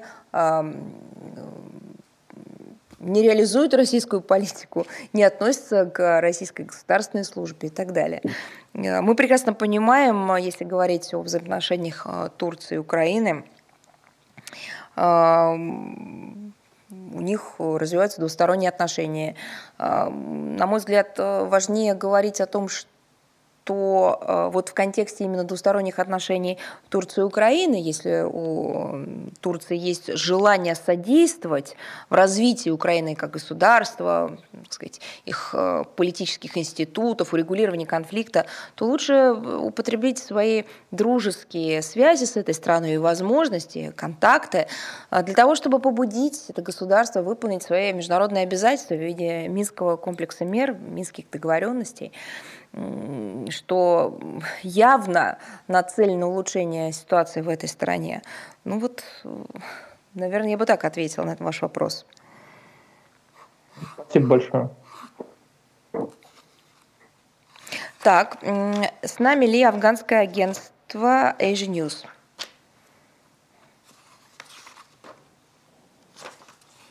Здравствуйте. Здравствуйте. Саид, афганское информагентство Шенюз и телевидение Арзу. В СМИ было сообщение, что в ходе встречи министров иностранных России и Германии обсуждалось вопросы афганской повестки. Какие именно направления рассматривались? Обсуждалось ли о признании правительства талибов? Ну, я могла бы выделить два ключевых вопроса. Это были вопросы безопасности и, безусловно, вопросы гуманитарного измерения. Ну, собственно, Сергей Лавров, министр иностранных дел России, на пресс-конференции по итогам упомянутых вами переговоров об этом и сказал. Вот говорил о том, что у нас с Германией общность подходов по наиболее принципиальным вопросам афганской повестки дня. Это касается пресечения угроз распространения терроризма, наркотрафика, риска, риски роста миграционных потоков, необходимости оказания гуманитарной помощи населению.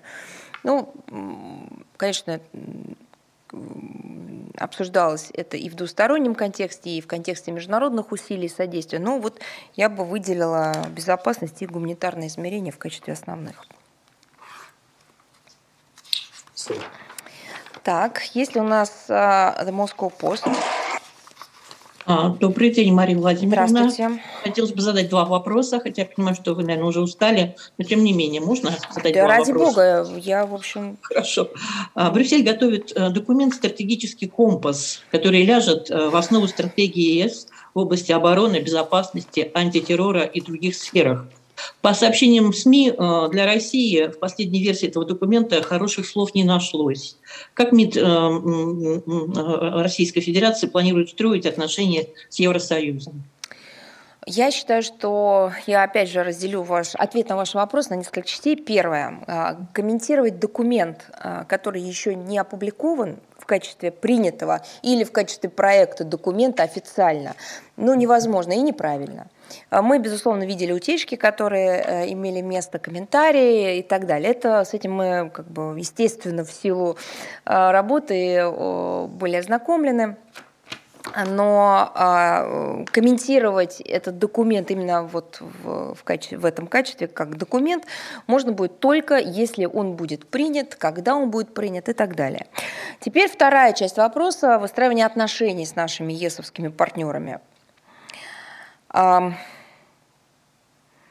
Ну, что я могу сказать? Да, кстати, от, э, также в дополнение к первой части, э, мы видели, что Брюссель анонсирует этот документ как э, такую предтечу военно-политической доктрины, которая должна будет содержать некую квинтэссенцию понимания угроз, с которыми сталкивается Евросоюз в условиях эволюционирующей среды безопасности. А, то есть, если говорить попроще, то есть будет такой представлен, видимо, широкий э, э, взгляд на 360 градусов, обзор видения эволюции современного мира, а, видимо, вот мы так как-то вот э, понимаем этот документ, то, как а, ЕСовские коллеги его преподносят. И на основе вот такого широкого взгляда на международную обстановку, видимо, будут на институциональном уровне э, распределены ресурсы Евросоюза, его стран-членов в сфере э, коллективного противодействия новым вызовам. Ну, это как вот мы понимаем эм, рассматриваемый документ. Что я могу сказать? За последние годы э, Европейский Союз вплотную столкнулся с результатами геополитических экспериментов США э, и их союзников в регионе Ближнего Востока и Северной Африки. Эм, это привело, конечно, к дестабилизации ситуации на европейском континенте, к изменению обстановки в странах-членах э, ЕС. А, это и беспрецедентный мировой миграционный кризис, именно мировой, который касается не конкретных только стран или даже целого континента, а это общемировая история. Обострение террористической, криминогенной активности. А, ну и, конечно, а, иное, качественно иное звучания проблематики оргпреступности, наркотрафика и других вызовов и угроз.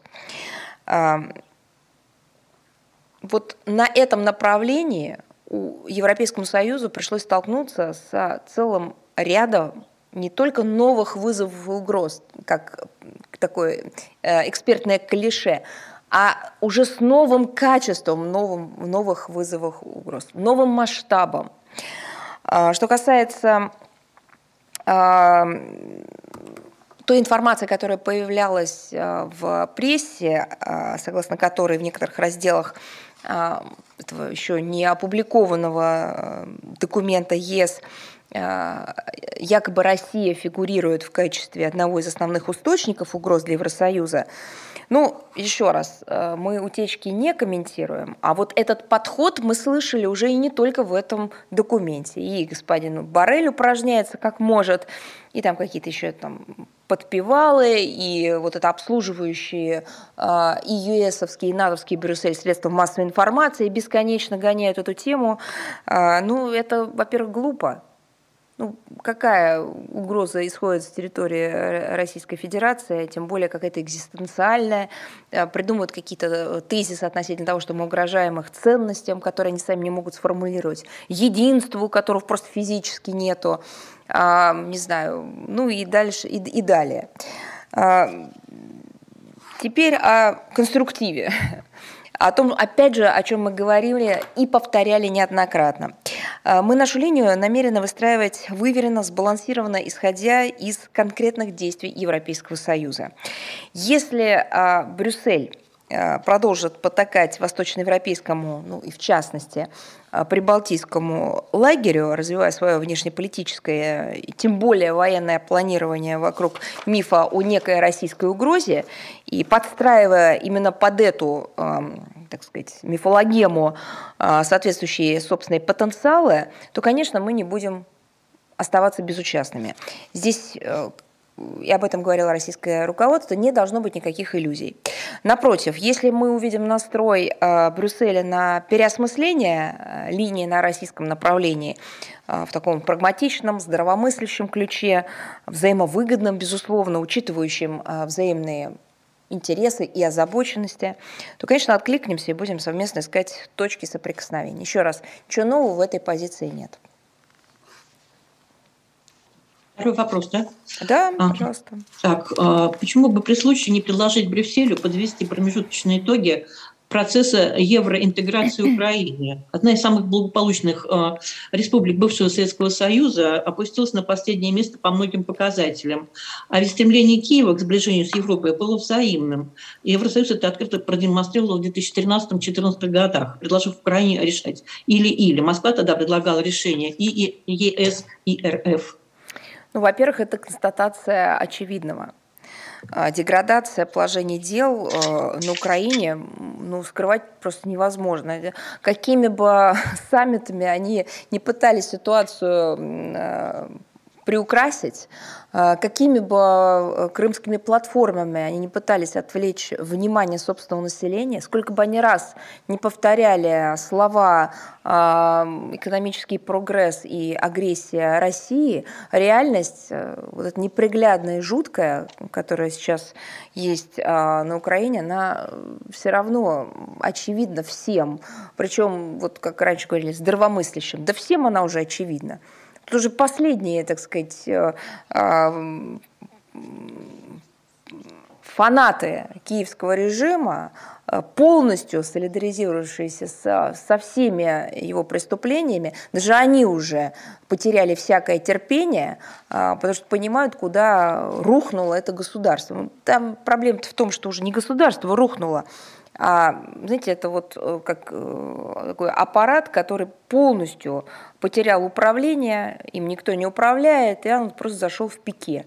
И все это понимают. И те, кто делал вид, что все нормально, а, из обслуживающих этот режим а, деятелей, политиков, общественников, журналистов, вот, понимая, что они находятся внутри этого аппарата, неуправляемо падающего. То есть э, они уже просто таким диким криком кричат. А что можно уже сделать? Понимаете, между полетом и падением есть разница. Нюанс, но он существенный. Вот между свободой и хаосом тоже есть нюанс, и он тоже существенный. Понимаете, ведь а, долгое время а, политики на Украине прикрывались словом «свобода», в разрушении собственной государственности. Знали они о том, что они э, разрушают э, страну и институты управления, или не знали. Это пусть история уже их рассудит и докажет. А факт остается фактом. Они прикрывались словом, которое важно, наверное, для каждого человека на нашей планете – свобода – для того, чтобы проводить ту политику, которая привела к хаосу, настоящему во всех сферах жизни, к сожалению, к нашему огромному сожалению. Потому что все это привело к дестабилизации ситуации вокруг Украины.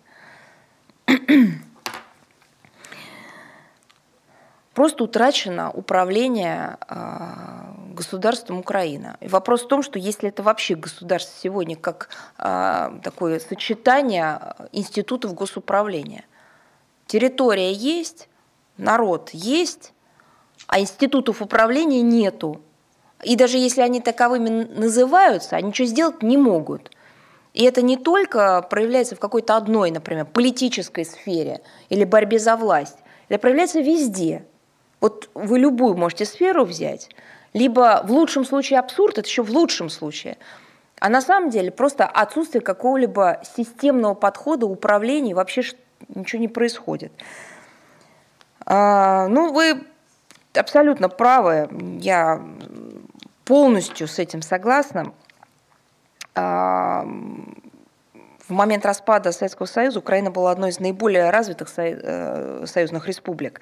Не только развитой, но она еще с минимальными проблемами, а если, в общем-то, исходить из, опять же, реалий, да вообще вышла без проблем из Союза. Вы вспомните, и у нас сегодня э, присутствуют э, журналисты, которые э, живут, работают в странах независимых государств, которые ранее были советскими республиками. Они очень хорошо помнят, как их страны нынешние столкнулись с колоссальными проблемами, ну, в частности, конфликты, вооруженные конфликты, пограничные конфликты, внутренние конфликты. Украина вышла процветающей, богатой, развитой а, страной, республикой, которая стала государством.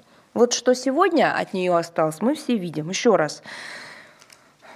Территория, которая находится без а, управления, которая зашла просто в пике, и, и а, на которой просто много лет идет братоубийственная война, которую уже списывают на все, что угодно, но только не на а, отсутствие а, должного управления теми процессами, которые характерны для государства. Конечно, на Западе прекрасно отдают себе отчет в том, что на Украине сформировался коррумпированный, олигархический, компрадорский режим – публично не говорят, а, периодически все это всплывает наружу, там, через источники, утечки. Да, собственно говоря, и, а, по итогам каких-то визитов становится известно, что очередные какие-нибудь западные эмиссары пытались уговорить или в ручном режиме что-то там такое подправить. Ну, не, ну невозможно это уже сделать. А, во-первых, им во многом выгодно ситуация хаоса на Украине. Во-вторых, э, признать собственные ошибки, когда Украину поставили перед выбором или-или, это значит э, что? Это значит признаться в отсутствии потенциала для э, вот такого мирового лидерства. Не в отсутствии лидерства, это уже понятно все, а в отсутствии даже потенциала. А, ну так что, вернемся, собственно говоря, к ситуации с на момент распада Советского Союза, вот, когда Украина была одной из наиболее развитых союзных республик, а, вот именно такое положение дел, благополучие, использовал с местными националистами для пропаганды выхода из состава Союза. Вот заживем еще лучше, они говорили, нас тут все угнетают, какие у нас есть возможности, какие возможности откроются, когда мы станем независимыми и перестанем, это любимый тезис, кормить Москву. Мы забыли, правда, что если посмотреть на межбюджетные трансферты, то на деле Украинская ССР датировалась из союзного центра, то есть во многом за счет России, тогда РСФСР. Ну, кому же это было интересно?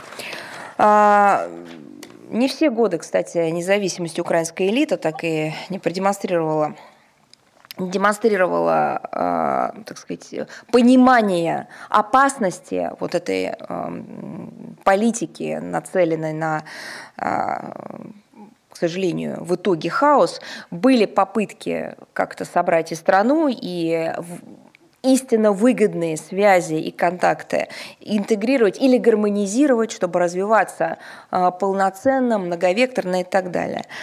А, но при этом за все годы независимости а, никто из политических деятелей на Украине не продемонстрировал подлинной самостоятельности или желание эту подлинную самостоятельность отстаивать вот с одной стороны выходили из Советского Союза с желанием быть независимыми, с другой стороны тут же а, просто поставили себя в прямую зависимость а, от целого ряда структур и организаций. А, четко, так сказать, была обозначена прозападная ориентация, только не в качестве самостоятельного курса, а в качестве диктата со стороны а, большого брата и послушного выполнения всего того, что навязывалось, даже против интересов народа.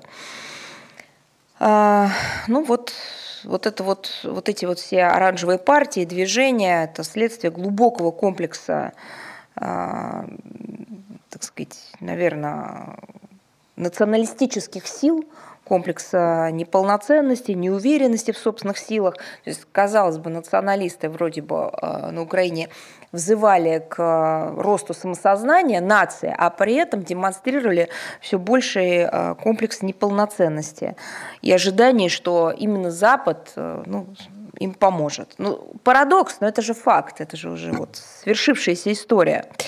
А, не увидели там и того, что, увы, это, это ужасно, но это тоже факт. Для Запада Украина самостоятельной ценности не представляет.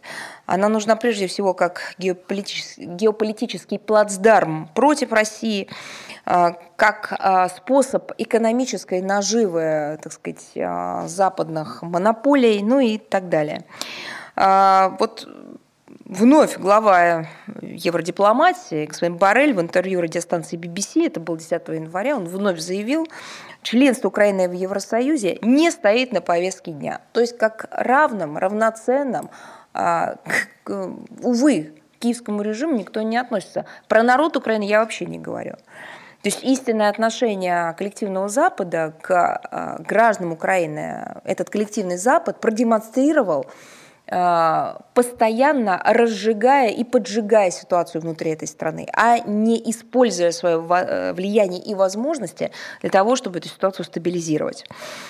А, заключенное в 2014 году соглашение об ассоциации ЕС-Украина, как вы знаете, носит односторонний, невыгодный для Украины характер, закрепляет аграрно-сырьевую специализацию страны в мировом разделении труда, ее зависимую роль в качестве источника дешевой рабочей силы, рынка сбыта ЕСовских товаров и услуг.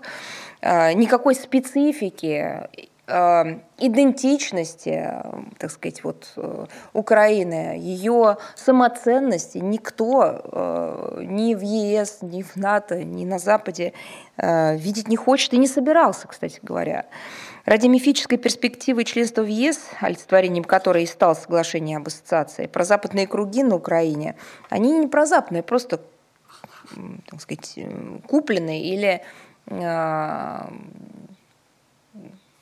так вот, я бы сказала, контролирующиеся Западом а, политические круги на Украине в период с 13 по 14 год пожертвовали внутренней стабильностью, пошли на неконституционный захват власти, на неконституционный переворот путем и, ну, вы видели того, что не буду даже это все перечислять, что там было. А, просто спровоцировали гражданский конфликт а, и раскол в стране.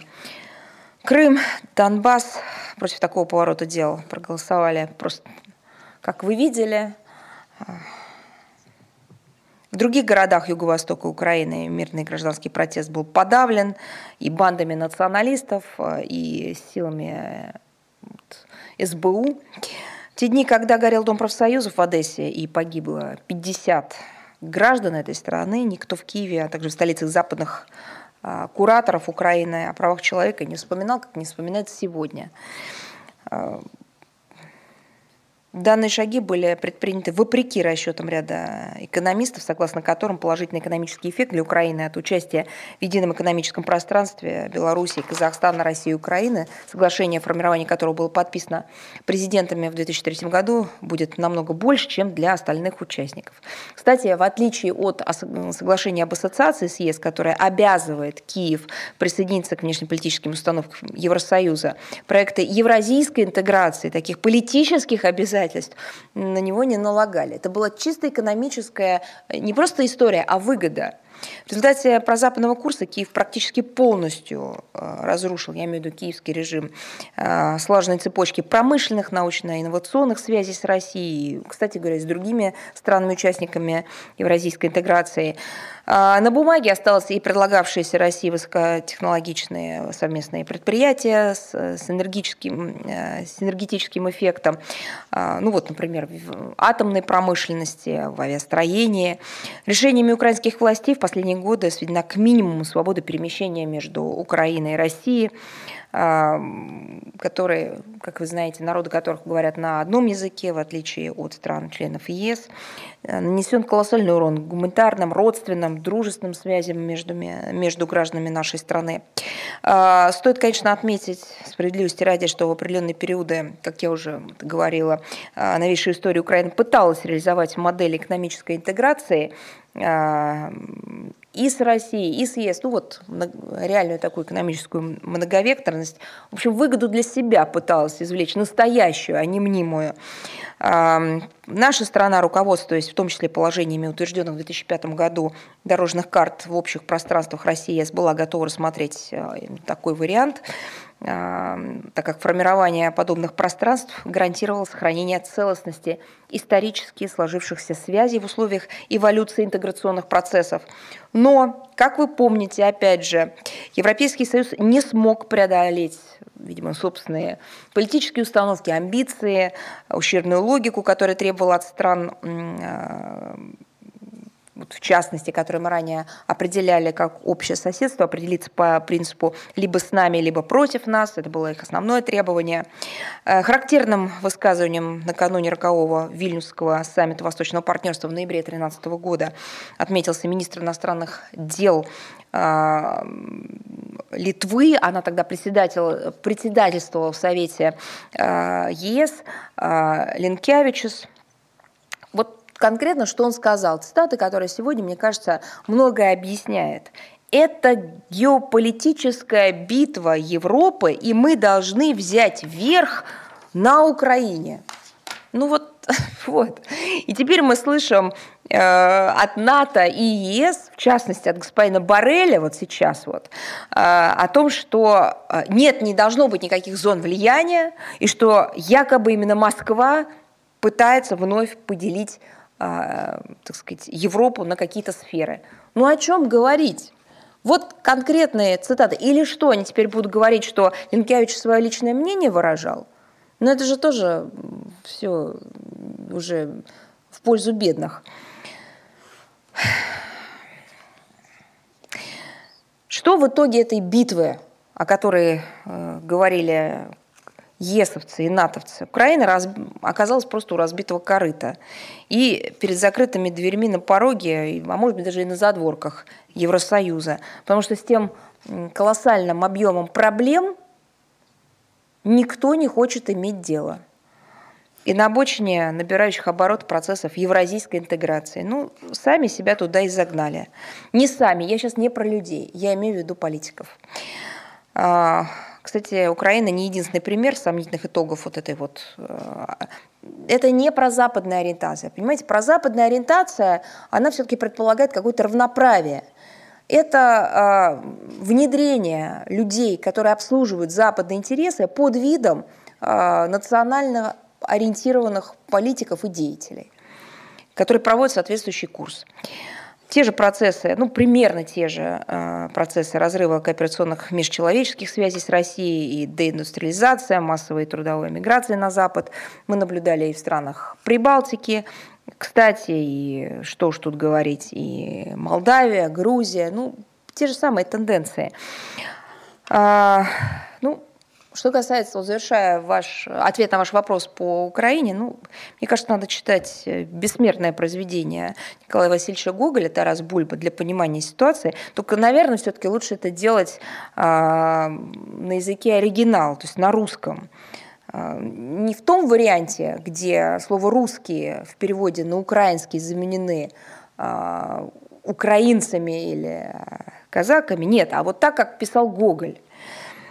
Мне кажется, что это ключевое для понимания трагедии Украины произведение, и оно показывает э, вот как те исторические э, предпосылки, которые были описаны э, в этой книге, сегодня реализованы на практике. И к чему все это привело. Ну что, все-таки на оптимистичной ноте, да, лучше завершить спасибо, ответ спасибо на ваш большое. вопрос, поэтому желаем братской Украине преодолеть нынешние трудности и вспоминать о своих истинных ценностях, а не руководствоваться мнимыми и уж тем более чужими интересами. Так, есть ли у нас с вами э, известия